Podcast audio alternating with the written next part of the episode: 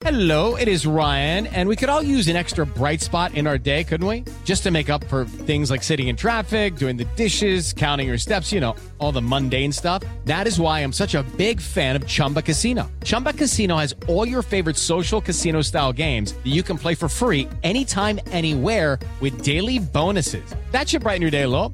Actually, a lot. So sign up now at chumbacasino.com. That's chumbacasino.com. No purchase necessary. BGW. Void were prohibited by law. See terms and conditions. 18 plus. Amorcito corazón, yo tengo tentación de un beso. ¿Y ahora qué pasó, mi Pedrito infante? Vengo inspirado, Fortuna. Acabo de ver una película de mi Pedrito Infante donde los hombres somos bragados, centrones, siempre traen ganas, se roban a la novia y las hacemos nuestras a nuestra voluntad. Qué buenas películas, ¿no, Fortuna? Sí, Carlitos, pero solamente son películas. Tiene que ver con imaginación, con una ilusión que de pronto cuando aterrizamos y queremos compararnos con ello, estas grandes expectativas, lo único que están causando en la gente es preocupación e insatisfacción. Así es que el día de hoy vamos a hablar de cosas que son mentiras en el cine romántico. ¡Comenzamos! Dichosa sexualidad. Y Carlos Hernández. Qué bien lo, lo dices en el inicio de este episodio, Fortuna. Muchas de estas ideas con las que crecimos un montón nos marcaron y fueron haciendo los cánones de lo que establecimos como la forma de vincularnos sexualmente y la forma de vincularnos afectivamente. Las fuimos tragando sin digerir, nos las fuimos metiendo y un día todos los mexicanos queríamos ser el Pedro Infante que se robaba a la mujer y andaba con una y otra y que agarren a las gallinas que mi gallo anda suelto y las puede todas y resulta fortuna que ese Pedro Infante nunca tuvo problemas de erección ni eyaculación retardada o nunca tuvo problemas para conservar o, o terminar o, Fortuna, parece que todo en estas películas en general es maravilloso, idílico y jamás pasa nada malo. Exacto, parece coreografiado, ¿no? Parece que es todo perfecto, que todo es ordenado, este, y yo creo que esto, bueno, casi casi te preguntaría, Carlos, de las veces que has tenido sexo, ¿cuándo ha sido perfecto? Donde casi casi sigue el guion de tu cabeza o de tus emociones, donde de verdad las cosas salen a la perfección. Al menos en mi caso, Carlos, yo creo que ninguna. No. Ninguna, ninguna. Algunas superan las expectativas y otras definitivamente uno toma lo que le viene bien y lo que puede funcionar, porque sí creo que nos han puesto muy alta la vara para poder compararnos y entonces provoca en aquellas personas poco maduras, donde de pronto no saben dimensionar las cosas, de verdad, estos clichés que nos han vendido en las películas, yo creo que sí, de verdad nos aterrizan y ahora sí que nos embarran en la cara la realidad y eso causa mucha frustración. Y es que esto que comentábamos, Fortuna, al inicio de este episodio, tiene que ver con la historia que nos comparte Lucilda a través de redes sociales, Fortuna. Crecí viendo las películas de Pedro Infante y yo pensé que así se amaba a las mujeres, que se las tenían que robar si las amaban y nos tocaba a nosotros, a nosotras, complacer y además agradecer sexualmente el que nos hubieran elegido. Fíjate, qué barbaridad. Pareciera que uno está pasivo y espera que el hombre tenga esa- actitud. Y cuando los roles en tu vida no son estos y tú no eres esa princesita y el hombre no te viene a robar, pareciera siempre que le falta algo, que nuestra vida erótica y romántica nos debe algo. Y yo sí te diría, tengan mucho cuidado y habrá que platicar sobre estos temas.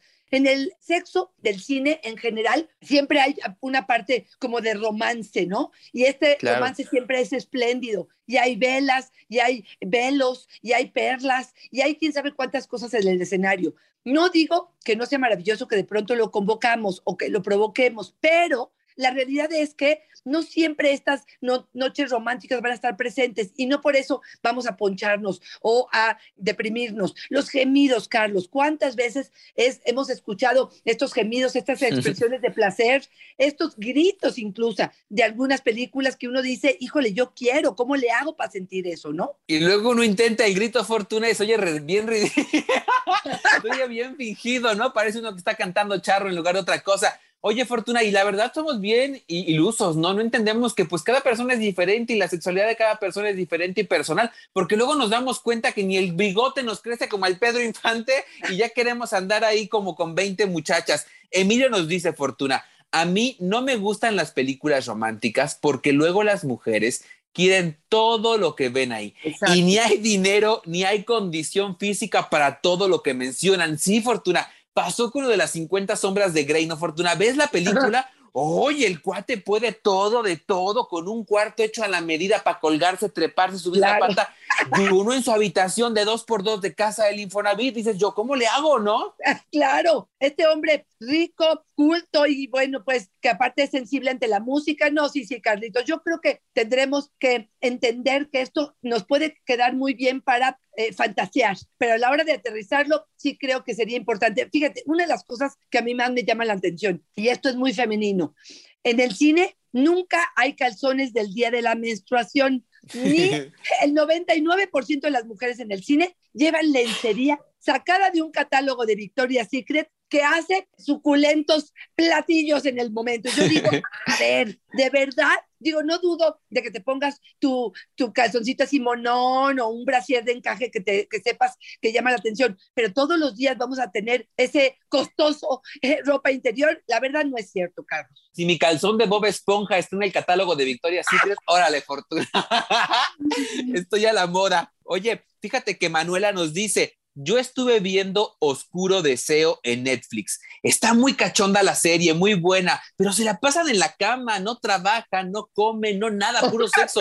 Siento que meten la idea de que así debe ser la vida y cuando no lo cumples, la pareja se enoja. Exactamente, exactamente. A todas horas no hay trabajo, no hay responsabilidades, no hay estrés, Carlos, que me parece que eso no es justo porque, porque, porque no es real. Puede ser en el, digamos, tienes un nuevo amante, tienes una nueva relación, hay dos o tres días o cuatro días de lujuria, pero pasa esto, Carlos, y aterrizamos en la vida cotidiana. Y eso es decepcionante. Te voy a decir otra de las que a mí me llaman tanto la atención, que también salió en 50 sombras de Grey, y es que ella tiene su primera relación sexual, la primera de su vida, con este hombre maravilloso, y tiene un orgasmo. Y uno dice, y no lo platicaron, y no se conocieron, y no fueron explorando. Y a la primera de cambio les arrancan un orgasmo. Y uno dice, de veras, estoy defectuosa, Carlos. Claro, y, y, además eso pasa un montón, ¿no? Sobre todo en las películas, algo que me parece que es muy vendedor es el tema del orgasmo. Y entonces lo simplifican tanto para que haya tantas veces que los que nomás no encontramos el push de red button, si dices, pues, ¿qué estoy haciendo mal, no? Exactamente, totalmente de acuerdo. O esas mujeres que de pronto se genera un escalofrío en su cuerpo o se ponen chinitas con un par de caricias. Y yo pregunto, ¿de verdad te vuelves loca cuando un hombre te acaricia la rodilla? Los coditos. Oye, Fortuna, eh, quiero contarte lo que nos dice Laura. ¿Soy yo o las películas casi nunca usan condón? Puro apelo. Exacto. Y luego cuando uno pide que lo usen, dicen que son cosas sucias porque así las pedimos. Exactamente, exactamente. Nunca se romancea con el condón, nunca se negocia con el condón, nunca es una forma práctica de decir, aquí lo traigo, no te preocupes. Generalmente no se ocupan ello. Y fíjate, lo que nos venden es que ponerse el condón no es romántico. Y para mí, lo más romántico es pensar que me cuides y que te cuides a través del condón, Carlos. Sí, porque pues, es un trabajo en equipo, ¿no? Y luego resulta que ahora sí, cuando vienen las infecciones sexuales, la bronca nomás es tuya, del primero que le aparece, se perdió, ¿no?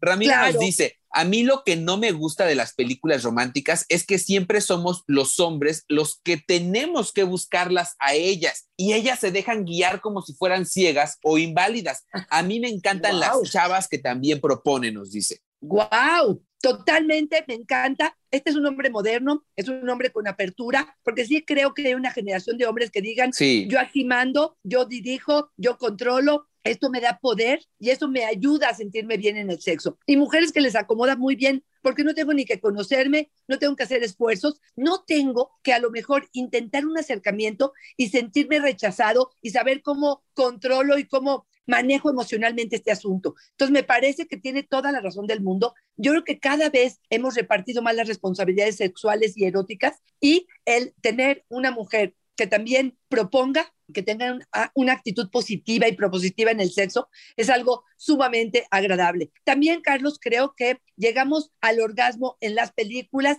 en cinco segundos simultáneo, ¿no? Como si de verdad los dos pudiéramos llegar al orgasmo, los dos respiramos al mismo tiempo, ay, nos relajamos. Y uno dice, ¿cuántas veces en tu vida ha sucedido eso? Honestamente, se crean esas grandes expectativas. Libre nos dice, en las películas y en las series, especialmente dirigidas a mujeres, se les dan poderes mágicos a los juguetes sexuales. Yo me acuerdo cuando anunciaban el conejo sexual en Sex and the City y todas los queríamos comprarnos, dice. Exactamente, sí, sí creo también que te lo venden como eh, la solución mágica a tu, ¿no? a tu insatisfacción o a tu anorgasmia. Y perdónenme, yo que trabajo con la gente en terapia, les puedo decir, esto es un proceso un poquitito más largo y con un poquitito más de trabajo, que esto no sucede. Oye, y la otra que me da mucha risa es estas mujeres que nunca llegan a casa a quitarse el brasier porque les aprieta o porque se les encaja. O sea, y además a veces hasta, hasta se quedan con él en el sexo. Yo conozco muy pocas, solo las que están amamantando, que se les sale la leche y se les aprieta, pero si no, no manches, Carlos, nos quitamos todo porque esto no es tan, tan, tan, tan cómodo, ¿no? Otra que me encanta. A ver, se quitan el brasier y siempre aparece una sábana que cubre hasta los senos de ella y él hasta la cintura.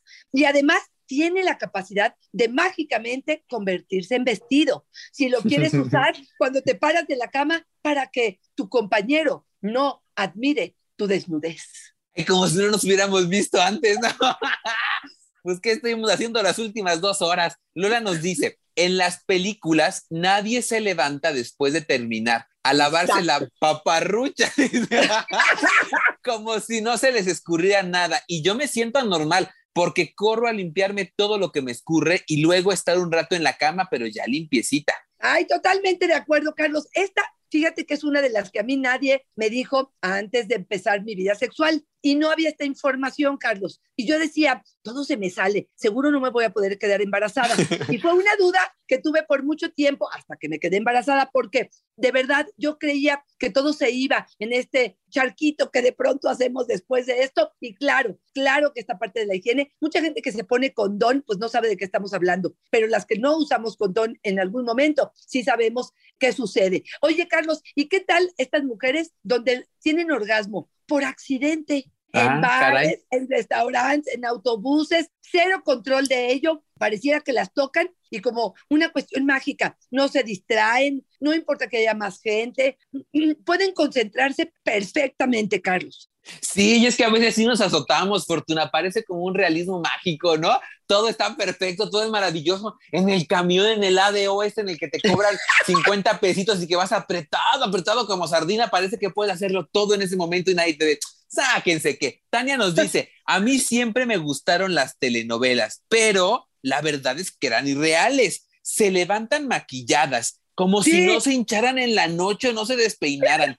Y luego cuando uno se casa y amanece destruida, pues a quién se le antoja el mañanero. Totalmente de acuerdo. Sí, no, no, no. Uno trata como de corregirse el pelito. Fíjate, yo tenía una paciente que me decía que se despertaba siempre, media hora antes de su pareja para maquillarse y peinarse. Llevaban 20 años de casados, Carlos, y lo seguía haciendo. Yo digo, de verdad, de verdad tienes que hacer eso para tener esa imagen ante él. ¿Quién Chihuahua le importa esa, esa parte, pero bueno, habrá gente que se quede o, o, se compre este tipo de creencias. Como, a ver, ahí te va, Carlos, ¿alguna vez alguna de tus parejas se ha puesto tu camisa después de hacer el amor, aunque traiga su vestido? Yo, yo me sorprendo. Yo nunca me, nunca me he puesto la camisa de mi pareja porque no encuentro mi vestido o mi vestido está muy apretado. les encanta, les encanta ponerse esas camisas y, y, que me, a mí me da mucha risa. Otra, Carlos, que me parece también extraordinaria, las mujeres que en las películas les sale de maravilla hacer el striptease como si en el colegio nos hubieran enseñado cómo se hace, ¿no? Ahora sí que la Nelly Campobello del sexo, le para que te salga perfecto. Oye, me encantó, Fortuna, súbanle tantito a lo que estén escuchando, porque me encantó lo que nos dice María de la Luz. Hace muchos años vi una película que se llamaba De Noche Vienes con María Rojo. Era una mujer mayor que se daba permiso de vivir aventuras con diferentes hombres, con libertad, pero siempre siendo empática. Imagínate, era por allá de los 80 aquellos años, cuando la vi, pensé que era bastante promiscua y sucia, pero hoy, a mis 65 años, siendo otra mujer, a veces me arrepiento de no haber sido aquella María Rojo. Mi esposo se fue con otra y me dejó. Solo tuve una pareja sexual, que fue él. Híjole, mira, doloroso y mucho que trabajar con esta mujer. Por un lado, siempre juzgar después es injusto, porque no sabemos si esta fue el motivo realmente por el cual él se fue me parece que es como una de autodestrucción, ¿no? Como que eh, se está culpando de algo que, pues en su momento tampoco pareciera que él trabajó, tampoco sabemos qué fue lo que hicieron juntos y esta construcción es de dos, ¿no? Por otro lado, yo me tocó ver a estas mujeres, a Sasha Montenegro, a mujeres que eran muy sexys, a Tongolele, bueno, pues me acuerdo de varias, pero, y sí, se veía como morboso, se veía como vulgar, pero pues yo también creo que era parte de la época y de la forma en la que nos educaron, Carlos, donde veíamos eso como algo negativo, sucio, vulgar, cochino, de zorras, y donde pareciera que no nos queríamos acomodar ahí. Hoy a sus 65 años, está diciendo me hubiera encantado en ese momento acomodarme. No estoy tan segura. No estoy tan segura que en ese momento podíamos tener las herramientas para hacerlo. Hoy, a sus 65, quiero decirle que tengo pacientes en el consultorio disfrutando y gozando mucho de su experiencia sexual. Yo creo que todavía está tiempo para poder decir qué quiere hacer, cómo quiere vivirlo y cómo quiere eliminar ciertas creencias, Carlos.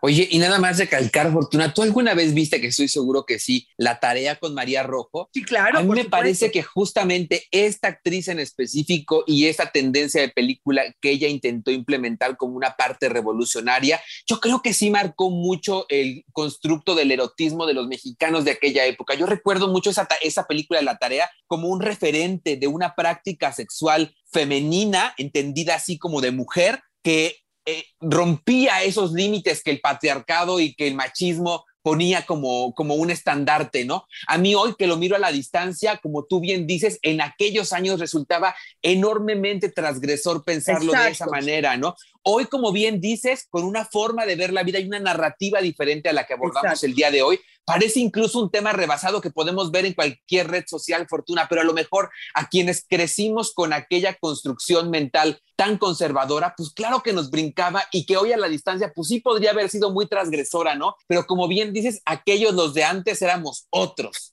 Exactamente, nuestro criterio, nuestras creencias, nuestra educación, los valores. No había en las redes sociales, Carlos, que hay ahora, que de pronto hay una apertura tremenda en, ese, en, eso. Y sin embargo, los estereotipos de mujer, de relación, siguen estando presentes. ¿Qué tal estas mujeres que les encanta hacerlo en lugares incomodísimos? Por ejemplo, nunca se me va a olvidar, en las escaleras donde arquean su espalda de tal forma que parece que trabajamos en el Cirque du Soleil, ¿no? Esta parte donde todo nos acomoda, te agarras de los barrotes de las escaleras y pareciera que estamos en un lugar comodísimo. O sea, nada más de pensar que está helado el piso y que alguien puede bajar y sorprenderme, perdóname, ¿de qué me están hablando? Tienes toda la razón, realidades imposibles de abarcar. Mar nos dice, mi esposo puso una de esas películas, de esas películas que cuentan historias eróticas.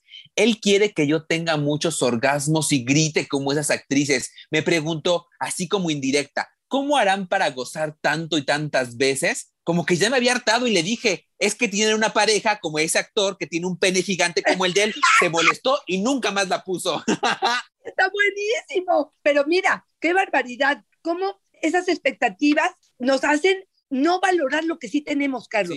Porque tengo un orgasmo y es bueno, tengo una buena relación y es buena, pero como no gritas y no gimes y no te dura tanto tiempo el orgasmo, entonces pareciera que esto no es algo satisfactorio o pleno. Y después pues viene el revanche, ¿no? Bueno, pues sí, también, si la tienes chiquita, pues me voy a vengar por ahí y te voy a decir que ese es el motivo. Aguas, aguas con estos estereotipos. De verdad, yo sí creo que realmente terminamos molidos, sudados, desmaquillados, despelucados, no como si estuviéramos recién saliditos de la peluquería. Estamos, em, ahora sí que los fluidos que tanto hemos hablado están presentes entre nosotros y bueno, claro, que esta idealización de un encuentro erótico nos puede servir como pauta para tratar de crear un ambiente adecuado, para tratar de hacer lo que creemos que a la otra o al otro le pudiera estar gustando o deseando, pero de eso a que la realidad sea esa, me parece que estamos